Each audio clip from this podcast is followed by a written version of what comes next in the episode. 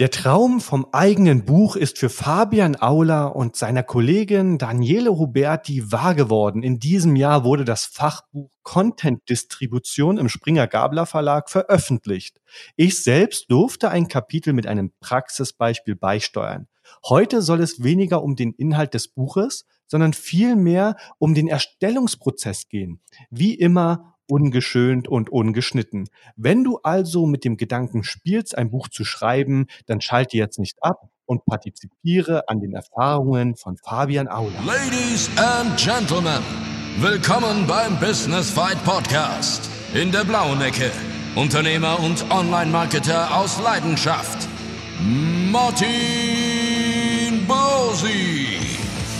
In der roten Ecke, der Herausforderer das Daily Business.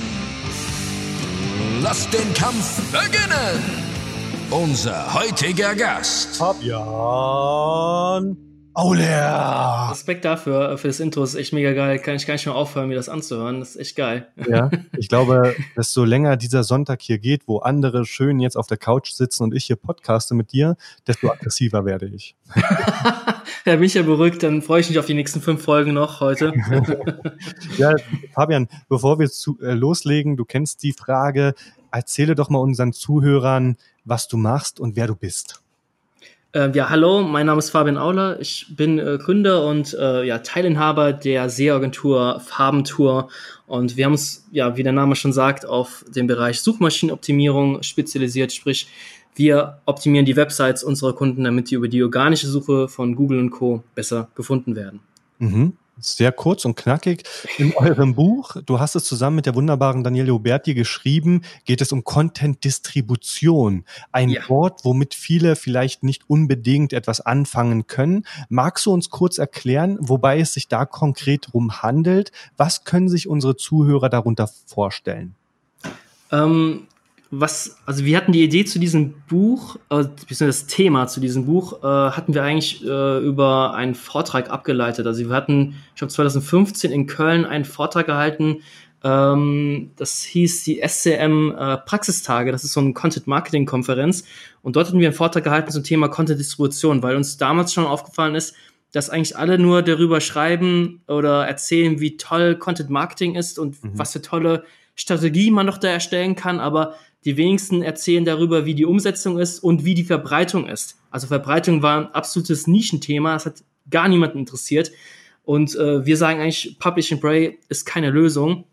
Das bedeutet also, wenn du Content erstellst für, jetzt sage ich schon, deine Zielgruppe, also ähm, ich muss noch einen Schritt zurückgehen. Content Marketing ist ja so die Definition, salopp gesagt, mit äh, informierenden, begeisternden, unterhaltenden Content oder Inhalten deine Zielgruppe erreichen. Die mhm. dürfen halt nicht werblich sein. Das ist Content Marketing. Das Problem ist, Content Marketing zieht einfach gar nicht, wenn niemand deine Inhalte liest. Ist ja natürlich logisch. Mhm. Und da kommt das Thema Content Distribution äh, ins Spiel. Und äh, ja, das ist halt so unser Thema, was wir halt uns ausgesucht haben. Und äh, vielleicht der andere Zuhörer, der jetzt fragt, hey, was, warum seid ihr eine SEO-Agentur? Klar, SEO und Content Marketing und besonders Content Distribution geht natürlich Hand in Hand und passt wunderbar zusammen. Das können wir vielleicht später auch noch ein bisschen vertiefen. Ja, dann lass uns doch mal direkt in die erste Runde einsteigen und zwar das Buch. Nächste Runde. Vielleicht die wichtigste Frage, die sich unserer Zuhörer stellt. Muss ich als Buchautor gut schreiben können? Kann ich das Schreiben lernen oder sollte ich es dann doch lieber lassen, wenn ich nicht begabt bin? Also du musst dir überlegen, so ein, das ist ja ein Fachbuch. Ähm, für so Spring-Gabler Verlag ist ja so ein Wirtschaftsverlag. Sprich, der, die veröffentlichen keine Sci-Fi-Romane oder Krimi-Bücher. also nichts mit Spannung. Das ist ganz, ganz trockene Theorie, sage ich mal, die man natürlich auch mit Praxisbeispielen mischen kann. Aber keiner äh, wird von dir verlangen, dass du irgendeinen Spannungsbogen aufbauen musst, dass du irgendwelche lebhaften Charaktere in dein Buch einbringen musst. Ähm, eigentlich kann jeder so ein Sachbuch schreiben. Du musst dich halt mit der Materie, mit der Thematik auskennen, ist natürlich klar. Ähm, so für meine Verhältnisse, ich habe äh, stellenweise Vieren und Fünfen in Deutsch gehabt in der ja, Schule ja. und bin da echt grottig im Schreiben und trotzdem haben wir es geschafft, ein Buch auf die Beine zu stellen. Und ich habe genauso viel wie Daniel, ähm, um 50-50 ungefähr, haben wir das Buch geschrieben. Jeder hat so seinen Teil geschrieben. Ja, ich frage deshalb, weil ich habe mir vor ungefähr einem Monat mal meine allerersten Texte durchgelesen und zwar von vor, sag ich mal, sieben, acht Jahren. Und Geil. ich war ja fast erschüttert, was für einen Ausdruck ich hatte, was für eine Rechtschreibung, Grammatik. Deshalb frage ich, also du bist der Meinung, dass jeder, der will, unabhängig ja. davon, ob er nun ein Rechtschreibgenie ist, wirklich ein Buch schreiben kann. Also du musst natürlich schon darauf achten, einen gewissen Stil zu haben. Also ähm, das kommt halt mit der Zeit. Ich meine, ich bin ja selbst Blogger und habe sehr, sehr viel geschrieben in den letzten Jahren. Also seit 2014 betreibe ich ja den Blog Farbentour, der jetzt eine Agentur geworden ist halt die letzten Jahre. Ähm, ich glaube, dadurch habe ich halt sehr viel über Schreiben gelernt. Ähm, so eine gewisse Grundvoraussetzung musst du schon haben. Also wenn du die deutsche Sprache nicht beherrschst, mhm. wird es schwierig, ähm, halt ein Fachbuch zu schreiben. Aber du musst kein Genie sein. Du musst nicht der Einserschüler in Deutsch gewesen sein. Du musst nicht einen krassen Roman schreiben. Das ist ja. ganz klares Deutsch musst du einfach können. Punkt aus. Okay. Euer Buch hat ja 145 Seiten. Ich habe es extra nochmal nachgeschlagen. Wie viele Stunden sind bei euch beiden dafür ins Land gegangen? Ja, das ist eine sehr gute Frage. Ich habe keine Ahnung. Es ist mhm. wirklich total schwierig, ähm, das in Zeit zu bemessen. Also wir haben den Vertrag damals vom Verlag bekommen, haben den unterschrieben zurückgeschickt und dann hat mir das Go bekommen. Und dann ging es eigentlich los. Also wir hatten auch viele Pausen, ähm, weil da kommen wir später vielleicht dazu, weil das, mhm. das Buchschreiben fuckt einem auch irgendwann mega krass ab. Okay. Und ich glaube, wir haben ein Jahr lang geschrieben an dem Buch, ein Jahr lang. Aber ich kann das nicht in Stunden beziffern. Es gab mal Monate, wo wir nichts gemacht haben. Es gab Monate, wo wir uns jeden Tag vier, fünf Stunden lang getroffen haben. Ich habe Sonntage geopfert, um Formatierungen zu machen, mhm. etc. und so weiter. Also äh, können wir später vielleicht schon mehr in Detail drauf eingehen.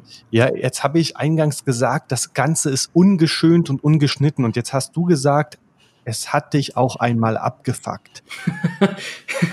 ja, mehr als einmal. Also, mehr als einmal. Was fuckt einen so ab bei so einem Buch? Du, du hast einen wahnsinnig hohen Anspruch an dich selbst. Ich denke mhm. mal, das haben die meisten oder das haben fast alle, weil du hast die eine Chance beim fucking äh, Springer Gabler Verlag was zu veröffentlichen. Das ist jetzt kein No-Name-Verlag. Ja. Und du hast ein Mess, eine riesen hohe Messlatte, legst du dir selbst. Ähm, das haben wir zumindest äh, so gemerkt. Es muss alles perfekt sein. Jeder Satz wird hundertmal durchgelesen. Mhm. Und äh, wenn du irgendwas, irgendwelche Behauptungen aufstellst, äh, passende Quellen aufzustellen und du machst dich auch angreifbar mit so einem Buch. Ja. Das kannst du nicht wie so ein Blogartikel einfach mal so nebenbei ähm, dann editieren. Das geht mhm. ja nicht. Das steht für immer und ewig dort in den, in den Büchereien dieser Welt, sage ich mal, oder zumindest in den kleinen Büchereien. und ähm, das ist schon so ein Druck, den man sich selbst auferlegt hat und das hat einen schon müde gemacht. Also schon, ich war schlecht gelaunt stellenweise und wenn es dann nicht weiterging, wenn wir auch Meinungsverschiedenheiten hatten, ja, also äh, Inhaltsverzeichnis war am Anfang ein großer Streitpunkt, was sollte eigentlich rein, was sollte nicht rein, weil Kondistribution ist ja auch kein eigenständiges Thema. Das bedient sich ganz, ganz vielen verschiedenen Online-Marketing-Disziplinen. Mhm. Was nimmt man da jetzt rein und wie ausführlich macht man das? Es war wirklich ein harter Kampf, definitiv. Aber ihr habt ihn gewonnen, den Kampf. Ich glaube schon, ja. ja. Mit ein paar grauen Haaren haben wir gewonnen. Yeah. Yeah.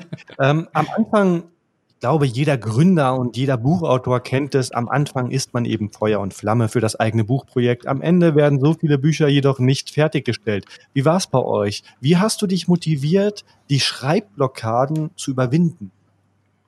Also ich bin so ein Mensch, ich kann ganz, ganz schlecht Sachen vor mich herschieben. Das, das, das macht mich unglücklich, das macht mich depressiv. Ich muss die Sachen abschließen. Das ist ganz, ganz schlimm. Mhm. Und ähm, das war, glaube ich, so die, die Hauptmotivation, dass ich immer wieder gesagt habe, los, kommt, ja, komm, wir machen noch mal was, komm, komm. Daniela ist natürlich auch äh, sehr, sehr ähm, antriebsstark, die wollte das auch unbedingt weghaben. Und so, so, so haben wir uns gegenseitig gepusht. Wenn ich mal down war, dann hat sie mich wieder gepusht und umgekehrt. Mhm. Und ich glaube, so haben wir es dann fertiggestellt. Obwohl manchmal hatten wir auch gedacht, komm, scheiß drauf, wir lassen es einfach. Aber ja, wir haben es dann doch durchgezogen. Okay, interessante Story, beziehungsweise diesen Prozess, den du gerade beschreibst. Es ist also vollkommen normal, wenn man eben irgendwann mal keinen Bock mehr hat. Es ja. ist vollkommen normal, mal eine Schreibblockade zu haben. Das Wichtige ist dann eben einfach zu sagen, und das zeichnet ja eben auch einen Unternehmer und Buchautor aus, zu sagen, hey, wir stellen das Ding jetzt fertig, egal wie schwer es wird. Genau, genau. Du musst irgendwann sagen, hey, ähm, fuck it, ähm, jetzt ist das Buch da, jetzt haben wir alles geschrieben, angreifbar bist du immer. Es wird immer irgendwas gefunden werden, was nicht geil ist. Mhm. Und ähm, du musst es zu Ende machen. Und ja, so war das halt bei uns auch. Und wir haben irgendwann gesagt, komm, jetzt gehen wir es, jetzt reichen wir es ein. Wir haben schon die Deadline, Entschuldigung, äh, mehrmals überzogen gehabt. Mhm. Ähm, aber was will der Verlag auch machen? Also ähm, die müssen auf uns warten. Du, kann, du kannst machen, was du willst. Ähm, du musst auf deine Autoren warten. Ja. Und ähm, ja, irgendwann warst du ja fertig, zum Glück. Ja. Okay. Mein Buch habe ich über vier Jahre übrigens nebenbei geschrieben, also nicht Krass. hauptberuflich, sondern wirklich nebenbei. Einzig in der Finalisierungsphase habe ich mir dann zwei Wochen Vollzeit Vollzeit dafür genommen bzw. geopfert. Hast du dir feste Termine gesetzt, äh, wann du daran arbeitest? Also wie sieht so ein Zeitplan aus für so ein Buch? Ähm, wir sind da nicht so strukturiert vorgegangen, muss ich ganz ehrlich zugeben. Wir haben das Inhaltsverzeichnis gemacht und haben dann Kapitel für Kapitel geschrieben. Also ich kenne ganz, ganz viele, die, die machen das Fazit dann schon, die machen dann die Einleitung erst zum Schluss. Also ich habe ja auch eine Bachelorarbeit geschrieben. Ähm, ich kenne viele, die haben die Einleitung erst zum Schluss gemacht und äh, die fangen mittendrin an. Und wir haben Step by Step das einfach gemacht. Das hatte den Vorteil, dass man einfach gesehen hat, hey, was haben wir schon gemacht und was fehlt. Weil wenn du mittendrin anfängst, dann denkst du, ah, da vorne fehlt was, hier fehlt noch was und da fehlt, verlierst du irgendwann die Übersicht. Der Vorteil war bei uns, glaube ich, dass wir einfach Step by Step gemacht haben. Okay, ihr habt aber zumindest am Anfang ein Inhaltsverzeichnis aufgebaut und abgesegnet ja. und euch dann eben an diesen Kapiteln lang gehangelt, entlang ja. gehangelt und diese halt abgearbeitet. Was ich empfehlen kann, ist wirklich das Fazit und die Einleitung zum Schluss zu schreiben. so wie der Fabian das ja eben nicht getan hat. Aber es ist ja trotzdem ein sehr, sehr gutes Buch geworden, weil erst im Prozess, was man schreibt, kann man die interessanten Dinge dann eben ja. als Aufhänger in die Einleitung packen. So gehe ich übrigens auch beim Content-Schreiben generell vor. Die Einleitung habe ich früher immer als erstes geschrieben, weil sie locker mhm. von der Hand ging, aber mittlerweile schreibe ich sie wirklich zum Schluss. Okay, ja. du bist ja Online-Marketer und hast bereits viel Erfahrung in Sachen Content-Marketing gesammelt. Jetzt könnte man meinen, dass sich so ein Buch eben von fast von selbst schreibt, Fehlanzeige. Denn die Recherche und das wissenschaftliche Arbeiten nehmen einen nicht unerheblichen Teil der Arbeit ein. Wie war es bei dir und welche Tipps hast du für unsere Zuhörer? Es hängt einfach vom Thema ab. Also wir waren schon sehr, sehr tief in das Thema drin, weil wir halt mehrere Vorträge äh, zum Beispiel auch auf der Content World in Hamburg äh, zu diesem Thema vorgetragen hatten, mhm. auch schon Blogartikel dazu geschrieben hatten. Deswegen waren wir da sehr, sehr tief drin und diese ganze Praxis, das machen wir ja auch fast tagtäglich, sage ich schon, für unsere Kunden. Ähm, deswegen mussten wir da nicht so krass recherchieren. Also okay. ich kann nur aus meiner Bachelorarbeit erzählen, das war ganz anders. Da habe ich mir Millionen von Büchern ausgeliehen und verzweifelt gesucht und gesucht und gesucht. Das war ganz anders, irgendwie das Buch zu schreiben, weil zum Thema Content-Distribution gibt es ein paar Blogartikel im Web, ein paar Vorreiter, sage ich mal, und das war's. Da gibt es keine großen Bücher oder so irgendetwas. Das ist alles aus eigenen Erfahrungen oder die eigenen Learnings, die du hast, die bringst du da halt ein. Punkt mhm. aus. Und das wissenschaftliche Arbeiten, wie schwer ist dir das gefallen?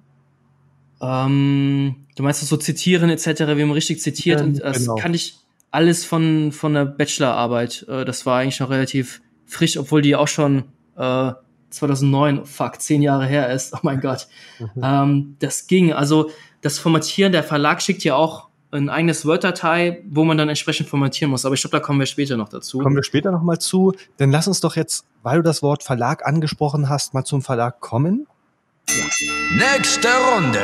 Jeder Buchautor steht vor der Entscheidung Self-Publishing oder Verlag. Wie und warum habt ihr euch so entschieden?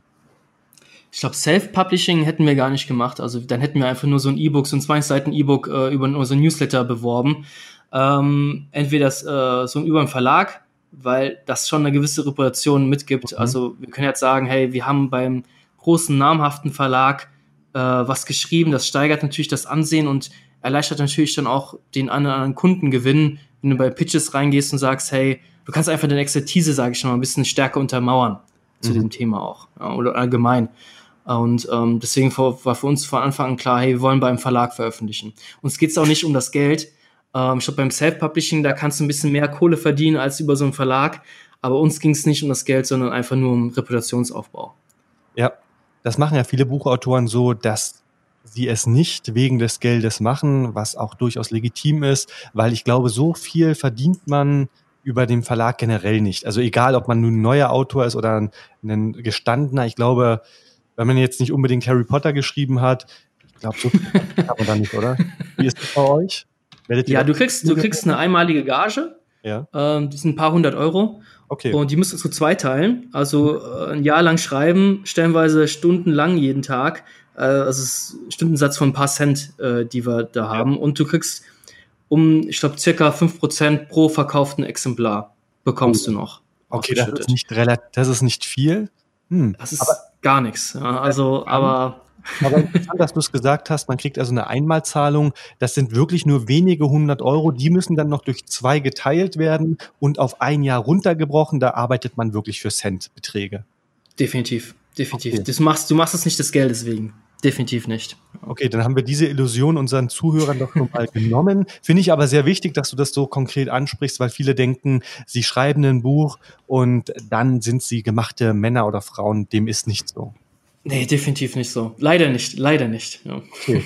Für das Buchprojekt konntet ihr einen namhaften Verlag, nämlich den Springer Gabler Verlag, gewinnen. Wie komme ich an so einen Vertrag, äh, Verlag? Worauf muss ich achten? Ähm, ja, es ist ähm, es gibt ja zwei Versionen, die ich jetzt erzählen könnte. Also die, die normale Version wäre natürlich, äh, dass man sich da die, ähm, die Ansprechpartner raussucht, sage ich mal. Also man geht auf die Webseite des Verlags und guckt, wer steht äh, da als Kontaktperson mhm. und ruft die dann an und ähm, hofft dann, dass man dann ein Feedback bekommt. Und wir haben es anders gemacht. Wir haben uns direkt die Fachlektoren rausgesucht und mhm. haben einfach richtig hart gegoogelt und Xing und LinkedIn angeschmissen und versucht herauszufinden, wo, wo stecken die Fachlektoren der Verlage, weil die entscheiden letztendlich, was für ein Buch wird jetzt produziert und was nicht. Also welcher mhm. Autor bekommt denn überhaupt einen Vertrag? Ja. Und äh, wir haben halt so lange gesucht, bis wir halt entsprechenden Fachlektor äh, vom Verlag gefunden haben und äh, den halt angeschrieben, den direkt angerufen. Wir haben den gar nicht angeschrieben. Daniela hat den angerufen, direkt mit dem Thema überfahren. Der fand das Thema cool ich glaube, es hing auch einfach am Thema zusammen, weil noch nie einer dazu ein Buch geschrieben hat. Ja. Und ähm, der hat das dann mit seinem Kollegen besprochen, sage ich schon, mit seinem Chefs. Und eine Woche später hatten wir dann den Vertrag im E-Mail-Postfach. Okay, also Hartnäckigkeit zahlt sich wie in allen Bereichen des Lebens und des Unternehmertums auch hier als Buchautor aus.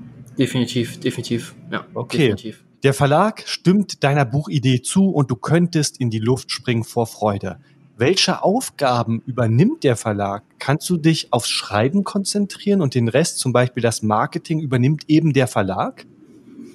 Das ist, ist echt eine gute Frage. Also, du kannst dich auf Schreiben schon konzentrieren. Mhm. Ja, also, es ist momentan, wenn du das Buch schreibst, ist nur das Buch, das Buch zu Ende schreiben. Das ist das Hauptziel. So ist die Marketingverbreitung, ist scheißegal. Ganz viele werden das Buch nie zu Ende schreiben dein Ziel ist es, das Buch zu Ende zu schreiben. Das ist das einzige Ziel, was du hast, dass da was Sinnvolles drin steht. Du kannst dem Lektor das immer wieder zuschicken und sagen, hey, können Sie mir Feedback geben? Weil die schauen natürlich auch drin rein, dass da kein Schrott steht, sage ich mal, ja. dass das alles sinnvoll ist. Die helfen dir insoweit schon, dass sie genau sagen, hey, das momentan, was du hier geschrieben hast, ähm, obwohl, ja, ich muss ein bisschen aufpassen, was ich sag, weil äh, du bist schon sehr, sehr frei. Also ein Verlag wird niemals hingehen und sagen, hey, das Thema würde ich so aber nicht machen. Also mhm. die, die lassen ja völlige Freiheit. Ja. Okay. Aber ähm, wir hatten mal so als Beispiel, wir hatten ja zum Beispiel geschrieben gehabt, dass ähm, Google AdWords hatten wir sehr intensiv auch beschrieben gehabt in dem Buch. Das hat sich in der Zwischenzeit geändert gehabt. Das heißt ja nur noch Google Ads. Mhm. Und das hatten wir irgendwie übersehen gehabt. Und das ist dem Verlag aufgefallen, hey, das heißt doch jetzt Google Ads. Also ein Fachlektorat kommt dann am Ende immer ja. äh, vom Verlag selbst. Okay, und im Marketing unterstützen Sie euch dort? Ähm, also sie vertreiben das Buch automatisch schon an ganz, ganz viele Universitäten. Die verkaufen den scheinbar so Packages, sage ich mal, so mhm. E-Books, aber auch so richtige Bücher, also ganz klassisch, sage ich mal. ähm, das, da machen die schon sehr viel Vertrieb. Da wird das Buch schon verkauft. Die haben natürlich ihre eigene Sales-Plattform, wo jeder, sage ich mal, zugreifen kann. Ich weiß gar nicht, wie das bei Springer Gabler heißt. I don't know, muss man einfach mal googeln. Äh, Online-Bibliothek Springer Gabler. Darüber wird das automatisch verkauft, weil die haben da ja schon automatisch Traffic. Mhm. Und dort ist dein Buch natürlich auch vertreten. Aber so richtig krasses Marketing, sage ich mal, dass sie irgendwelche Auktionen fahren, Aktionen fahren oder irgendwelche Ads-Kampagnen starten, das machen die natürlich, natürlich nicht. Das musst du ja. alles machen. Richtig, weil ich habe auch schon mal angefragt bei einem Verlag, spaßeshalber, und allein in diesem Formular waren ganz viele Fragen, die darauf abzielten, wie man denn selbst eben Marketing machen mhm. möchte. Und da hatte ich ehrlich gesagt eher das Gefühl, dass der Verlag an sich erstmal komplett gar nichts an Marketing macht. Du musst jetzt hier in dem Podcast sein, um, das ist ja auch eine Form des Marketings, um dieses ja. Buch äh, zu vermarkten. Du musst Gastartikel schreiben, du musst diese Bücher an andere Leute schicken. Das habt ihr ja auch gemacht. Also da unterstützt dich der Verlag eigentlich gar nicht, oder? Das ist, ähm, da gebe ich dir vollkommen recht. Ähm, das ist so ein bisschen auch äh, Content-Distribution. Äh, das wird so mega verschlafen von den Verlagen. Die nutzen ja. nur den Owned-Kanal. Also bei der, ganz ja. kurz, äh, bei der Content-Distribution wird unterschieden verschiedenen, äh, von verschiedenen Kanälen. Und ein Kanal ist der eigene Kanal, also die eigene Webseite, der eigene Newsletter-Kanal, die eigene Facebook-Page. Und das bespielt der Verlag schon. Ja? Aber alles, was drüber hinausgeht, machen die gar nicht. Da legen sie die Hände in den Schoß und geben dir so ein bisschen Druck, sage ich mal, in Anführungszeichen Druck, mhm. und fragen nach, hey, was kannst du denn machen, äh, um das Buch bekannter zu machen? Ja, wobei die Motivation, ich sage jetzt mal bei fünf Prozent, ja, wahrscheinlich gar nicht so hoch. Also ich, klar, wenn man jetzt auf Reputation abzielt, dann möchte man natürlich, dass es ganz, ganz viele Leute ja. lesen. Aber alleine wegen dem Geld wäre ich jetzt nicht so krass motiviert. Du, du musst überlegen, wenn du darüber Kunden gewinnst über das Buch und der Kunde zahlt, weiß nicht, 1000, 2000, 3000 Euro im Monat, dann hast du schon wieder eine Motivation, um Stimmt. über das Buch gefunden zu werden. Aber klar, ich stimme dir da vollkommen zu, nur von den 5%, da jetzt Ads-Kampagnen im Wert von 5000 Euro zu starten, ja. will ich never machen. Niemals. Mhm. Okay, ja, du, du beginnst mit dem Tippen und schreibst das erste Kapitel. Die Formatierung dürfte dabei eine wichtige Rolle spielen. Welche Anforderungen stellt mir da der Verlag? Also da musst du eigentlich gar keine Gedanken machen. der Verlag schickt dir eine Word-Datei zu, mhm. mit, ähm, die ist so fertig programmiert, sage ich mal, mit so Shortcuts. Und äh, wenn ein Zwischenkapitel kommt, dann drückst du einen Knopf und dann wird der, wird der Absatz Zwischenkapitel. Wenn du eine Grafik einfügen willst, dann drückst du einen Knopf und äh, dann wird das alles schon fertig formatiert. Da musst du dich nicht so verrückt machen. Du musst dich nur an die, an die Shortcuts halten. Da ist schon alles fertig formatiert von den Absätzen her, sage ich mal, von den, mhm. äh, von den äh, Zeichensätzen, von der Schriftart, Schriftgröße ist alles schon formatiert. Da musst du dir keine Sorgen machen. Okay, das finde ich sehr, sehr interessant, weil das hatte mir auch immer ein bisschen Angst bereitet, dass wenn ich jetzt zu so einem Verlag gehe und, sage ich mal, schon 100 Seiten geschrieben habe, dass ich mich jetzt wirklich zwei Wochen hinsetzen muss und denen ihre Formatierung ja, ähm, ändern muss. Genau, da kann ich schon was Kleines erzählen oder was ganz ja. kurz. Und zwar sollte man die Datei auch von Anfang an nutzen. Also wir hatten fälschlicherweise erst am Anfang eigene Word-Dateien erstellt und haben dann gesagt, hey, okay, wir schieben es dann irgendwann später rüber und formatieren das mal ganz kurz. Ähm, das war ziemlich dämlich, weil da musst du jede Zwischenüberschrift manuell nochmal formatieren, jedes, jedes Bild, jede Grafik, die eingesetzt wird, nochmal neu formatieren. Mhm. Da haben wir uns doppelt Arbeit gemacht. Also von Anfang an sollte man diese Word-Datei nutzen und ich spreche hier vom Springer Gabler Verlag. Ich habe keine Ahnung, wie der Rayleigh Verlag oder wie die anderen Verlage heißen, wie die das machen. Da, das weiß ich leider nicht. Keine Ahnung. Okay, aber wir sind ja heute bei dem Buch Content Distribution genau. Verlag. Also da wird es schon sehr, sehr professionell angegangen. Da muss man sich Definitiv. keine Gedanken machen. Du musst dir auch überlegen, das geht dann fertig in den Druck rein. Und wenn da ein kleiner Fehler ja. ist, dann kannst du die ganze Produktion in die Mülltonne schmeißen. Das ist halt sehr, sehr wichtig. Absolut. Die Frage, die ich jetzt dir stelle, hast du eigentlich schon etwas beantwortet. Ich möchte sie aber trotzdem nochmal konkret stellen für den Zuhörer. Der Verlag prüft die Buchversion und korrigiert wahrscheinlich auch einiges. Geht es dabei nur um die Formatierung oder wird eben auch inhaltlich geprüft? Äh, es wird auch inhaltlich geprüft. Also es ist ein Fachlektor, wie ich gerade eben gesagt habe, ähm, ja. der kleine Fehler mit den AdWords, das heißt ja Google Ads. Ähm, aber so krass ist das nicht. Das ist nicht so krass. Die, ich habe das bisschen die Befürchtung, sage ich mal, oder Mhm. Ich meine äh, zu erahnen, dass sie ein bisschen daran sparen. Ja, also es, mhm. äh, ein paar Rechtschreibfehler haben sich in unser Buch eingeschlichen, was super ärgerlich ist. Und äh, wir hatten eigentlich gehofft, dass der Verlag das alles äh, mhm. verbessert, weil irgendwann kannst du das nicht mehr sehen. Irgendwann siehst du dann, einen Text kannst du nicht mehr angucken. Und dann bist du eigentlich dankbar, dass dann ein großer Verlag hinter dir steht, der das abnimmt und der das auch korrigiert. Aber so krasse Korrekturen haben sie scheinbar nicht gemacht. Also ein paar Rechtschreibfehler mhm. sind halt leider drin in dem Buch und das super ärgerlich ist. Mega ah, ärgerlich. Schade, schade. Okay. Ja, gut. Ähm, auch das nächste Thema kannst du eigentlich kurz und bündig beantworten. Aber hier sind nochmal Informationen drinne, die für den Zuhörer nicht uninteressant sind. Ich schreibe ein Fachbuch und verdiene damit viel Geld. Ha, ha, ha, ha, ha. Ist diese Aussage richtig oder geht es am Ende nur um Reputation? Vergütet einem der Verlag den Aufwand? Vielleicht kannst du hier zumindest grob sagen, was für eine Vergütung und was für Einnahmen ein erwarten. Euer Buch kostet ja immerhin 38 Euro. Also was bleibt da denn am Ende hängen? kann ich was erzählen, das ist eigentlich ziemlich interessant. Und zwar, Ja, ähm, der Verlag wird uns erst Bescheid geben, 2020, März 2020 bekommen wir erst die äh, Zahlen und auch das, die entsprechende Vergütung. Ähm, Ich weiß momentan gar nicht, wie sich das Buch verkauft hat. Nur über Amazon kann man sich so einen Autorenzugang verschaffen und da bekommt man so eine Top 6 Millionen Ranking kommt, bekommt man angezeigt. Es gibt 6 Millionen Bücher auf Amazon Mhm. und dort bist, bist du mit deinem Buch natürlich auch vertreten, wenn du dann eins veröffentlicht hast. Und das beste Ranking, was sie hatten, das wird nach Verkäufen halt äh, berechnet, Mhm. das Ranking. Das beste Ranking, was sie hatten, war Platz 33.000. Irgendwas. Oh. Ja. Ähm, ich habe keine Ahnung. Also es ist, glaube ich, gar nicht so schlecht. Ja. Aber ähm, es gibt noch so andere Rankings, dann ist man mit dem Buch auf, im Bereich Content Marketing, E-Commerce auf Platz 200 irgendwas. Aber letztendlich, wie viele Bücher wir verkauft haben, ich habe keine Ahnung. I don't know. Und deswegen kann ich gar nicht Ja. sagen, wie viel Geld wir jetzt wirklich damit einnehmen werden. Aber du machst es des Geldes einfach nicht. Du wirst, ja. ähm, du machst es wegen der Reputation und damit anzugeben. Ist einfach so, Expertise. Aber s- super schön, dass du hier auch wirklich sehr, sehr ehrlich bist. Wobei selbst die Reputation wäre ja messbar über die Anzahl der Verkäufe. Also wenn das natürlich jetzt 1000 Leute bestellt haben, Mhm. das Buch, dann weißt du, dass deine Reputation einen Hebel von 1000 hat. Also von Ja. daher sehr, sehr spannende Insights, dass man tatsächlich die Zahlen und auch die Verkäufe erst ein Jahr später im März 2020 erhält, habe ich jetzt so Mhm. gar nicht gewusst, habe ich auch nicht gerechnet. Du, dann würde ich sagen, steigen wir direkt in die nächste Runde ein und zwar eine Frage zum Thema Marketing. Sehr gerne. Nächste Runde. Wir alle wissen, ohne Marketing wird dein Buch nicht gelesen. Wie habt ihr Marketing gemacht? Ich habe eines Morgens ein Paket geliefert bekommen und ein Expla äh, nochmal.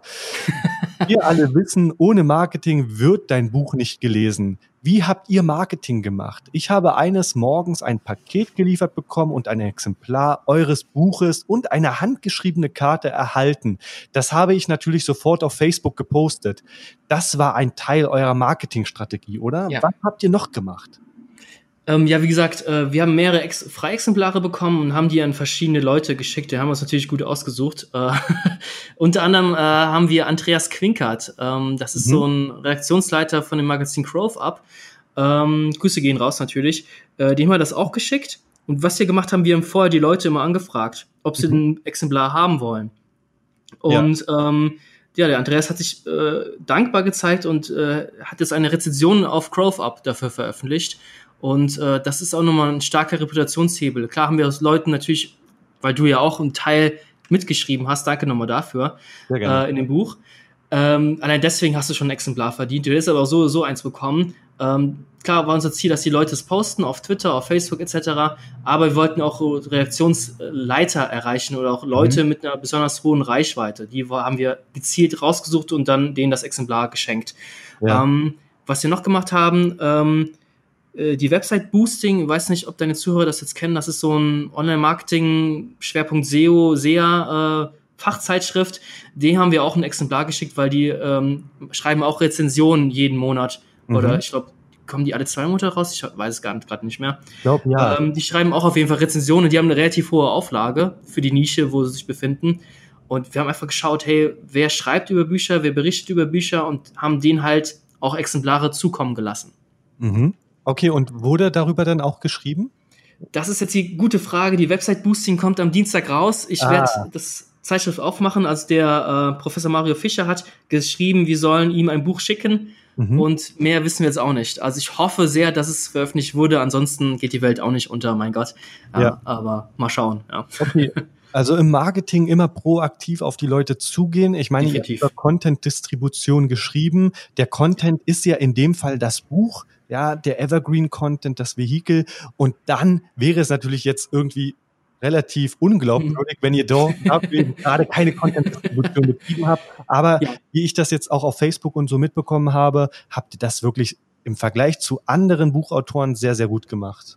Danke dir. Also ähm, klar, wir hätten noch so viel mehr machen können. Also wir, wir scheuen uns halt davor, Facebook-Ads zu schalten, Ja. weil einfach das Budget nicht da ist. Eigentlich Ja. müsste man es machen, aber wir haben halt auch Gastartikel geschrieben im OMT-Magazin von Mario Jung und ähm, bei Zielbar.de haben wir einen Gastartikel geschrieben und und und. Ähm, die Daniele wurde dafür, dazu interviewt schon. Ähm, wir sehr könnten eigentlich noch so viel mehr machen, ähm, aber das ist alles noch als hört ja niemals auf. Die Content-Distribution hört eigentlich auch niemals so wirklich auf. Richtig. Deswegen. Ja, also ich kann an dieser Stelle noch sagen, dass ich in jedem Vortrag, ich hatte jetzt erst am letzte Woche Sonntag einen Vortrag, meine erste Seite über mich selbst, über mich selbst, habe ich natürlich auch das Buch erwähnt und auch abgebildet. Das ist ja auch eine Form der Content-Distribution. Ja, danke, Martin. Sehr gut. Gut sehr, gemacht. Sehr gerne. Okay, dann kommen wir mal zu dem persönlichen Teil und zwar nächste Runde. Nächste Runde. Am Ende zählt das Ergebnis, doch ich kann mir vorstellen, dass bei zwei Autoren auch mal Knatsch aufkommt. Wie mhm. habt ihr interne Konflikte zum Buch gelöst oder lief alles ganz harmonisch ab? Worauf sollte unser Zuhörer achten, wenn das Buch mit einer weiteren Person gemeinsam geschrieben wird? Also die äh, Danielle ist ja meine Geschäftspartnerin und ähm, wir leiten das Ding hier zusammen, äh, auch wenn es keine Riesenagentur ist. Ähm, aber ich glaube, wir sind schon, wir stimmen uns sehr gut miteinander ab. Also wir haben keine krassen Meinungsverschiedenheiten, dass wir jetzt der eine denkt A, der andere denkt B. Also wir sind da schon auf der gleichen Wellenlänge. Und wenn es mal Streit gab, dann nur ganz kurz und dann auch nur um irgendwelche Inhalte. Und mhm. ähm, da hat Egan halt immer nachgegeben und es, ist, ja, es ist ja im Buch herausgekommen. Also es ist ja nicht, nicht schlechter, schlechter geworden oder sonst irgendetwas. Ähm, klar, gibt es Meinungsverschiedenheiten, wenn du das Buch alleine schreibst, dann bist du dein eigener Chef und dann redet ja keiner dazwischen. Aber was ich sagen kann, Daniel hat drei, vier richtig geile Ideen gehabt, auf die ich nicht gekommen wäre. Ja. Und das wäre sehr, sehr schade gewesen. Ja. Und ähm, das ist schon, hat auch wieder Vorteile zu zweit oder es gibt auch Leute, die schreiben zu dritt oder zu vierten Buch. Also es hat auch Vorteile, mhm. ganz klar. Absolut. Der kreative Prozess ist natürlich, wenn man zu zweit ist, deutlich höher. Man kocht nicht nur mit der eigenen Suppe oder in der eigenen Suppe, sondern kann sich eben auch Argumente und Tipps von dem Partner der Buchautorin, in dem Fall Daniele Huberti, mit einholen und das macht das Buch am Ende natürlich viel, viel besser. Definitiv, definitiv. Ja. Okay, der Veröffentlichungstermin rückt näher und die Spannung steigt. Du weißt, es wurde viel Zeit investiert und es wurde korrekt gearbeitet. Plagen einen trotzdem Ängste, ob das Buch innerhalb der Zielgruppe gut ankommt? Ich glaube, ich würde die Frage, wenn du erlaubst, ein ganz kleines bisschen anders umformulieren. Ja. Ähm, ich würde gerne das Gefühl beschreiben, mhm. äh, weil der Verlag hat uns nicht Bescheid gegeben, wann genau das Buch veröffentlicht wird. Wir haben von, äh, von der Produktion die E-Mail erhalten, dass das Buch wahrscheinlich im Juni, ja. so 28., 27. Juni wird es veröffentlicht. Und äh, die waren aber schneller mit der Produktion. Und ich habe einfach mal aus Spaß im Mai oder im April, ich weiß gar nicht mehr, Content-Distribution bei Amazon eingegeben, mhm. wo bis schon da, was, dass man es bestellen konnte. Und es war da. Und da stand dann halt, unsere Namen standen da und das war ein mhm. unfassbar geiles Gefühl. Also da war nichts mit Angst oder sonst irgendetwas. Das war einfach ein geiles Gefühl, weil du ein Jahr lang gearbeitet hast für das Scheißbuch und es ist endlich da. Es, ist, es war so ein schönes Gefühl. Ja. Und wegen Ängsten, die größte Angst natürlich immer, dass irgendein Arsch, äh, ich meine, irgendein böser Mensch äh, eine negative Rezession wegen den Rechtschreibfehlern zum Beispiel schreibt. Ähm, das wäre ähm, sehr, sehr schade. Ähm, weil bei Amazon sieht man das dann direkt äh, mit den Sternbewertungen. Das ist so ein bisschen die Angst. Aber ansonsten, will ich ganz ehrlich sein, ich habe keine Angst. Vor was soll ich da jetzt Angst haben? Das Buch ist raus und jeder kann meckern, aber ja, das Buch ist trotzdem da und so what, ja. Okay, ja, letzte Runde, Fazit.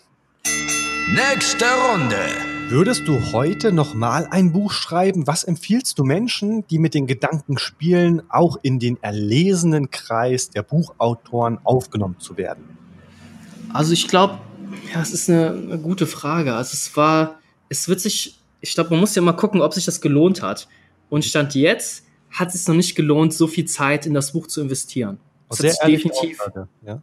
es hat sich definitiv noch nicht gelohnt. Und ähm, es kommt jetzt darauf an, ob sich das mit der Zeit noch lohnen wird, ob wir vielleicht dann noch äh, den anderen Kunden mehr dazu gewinnen werden über das Buch oder ob vielleicht doch mehr, doch mehr Bücher verkaufen werden und äh, wir mehr Geld bekommen. Aber letzten Endes soll es auch nicht nur ums, um die Kohle gehen, es geht auch um so um, Erfahrungen, die du damit gewonnen hast. Und deswegen würde ich schon sagen, ich würde eigentlich noch mal ein Buch schreiben. Ja, also es ja. war schon eine tolle Erfahrung und du kannst halt schon sagen, dass du da ein Buch geschrieben hast und es kommt schon bei vielen Menschen gut an.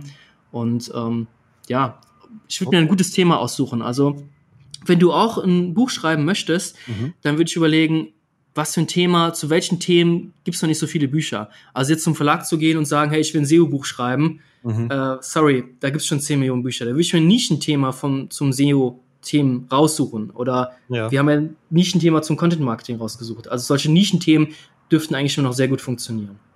Okay, jetzt hast du sogar schon einen Tipp genannt. Also sprich, man sollte sich das passende Thema auswählen, wo es eben noch Ja. nicht so viel Lektüre gibt.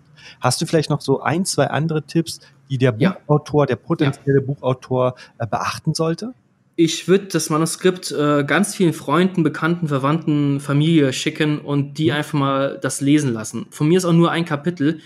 Das Buch sollte am besten so geschrieben sein, dass es auch blutige Anfänger verstehen. Mhm. Es kommt natürlich auf das Thema drauf an, aber wenn du da zu komplex schreibst und niemand das versteht, ja, dann ist das ein bisschen kontraproduktiv. Und ähm, halt das Leuten auch zu geben, wenn das Manuskript fertig ist, einfach nur mal jemanden anders drüber lesen zu lassen, ähm, das ist auch mal sehr, sehr wertvoll. Ja, weil der Verlag schaut zwar auch drüber, selbstverständlich, aber nicht so krass intensiv, wie ich das damals gedacht habe. Okay. Mhm. Ja, Fabian, wir sind am Ende des Podcasts. Yeah! Yeah. Danke Ja. für die Einladung, Martin. Ja, sehr, sehr gerne. Ähm, ich glaube, also ich persönlich konnte sehr, sehr viel mitnehmen, wie so ein Prozess ablauf, abläuft. Äh, Wie beschreibt man ein Buch? Wie geht das vonstatten? Von daher erstmal vielen, vielen lieben Dank für die Insights, die du hier gegeben hast und dass du auch vor allen Dingen sehr, sehr ehrlich warst. Das hat mir sehr, sehr gut gefallen.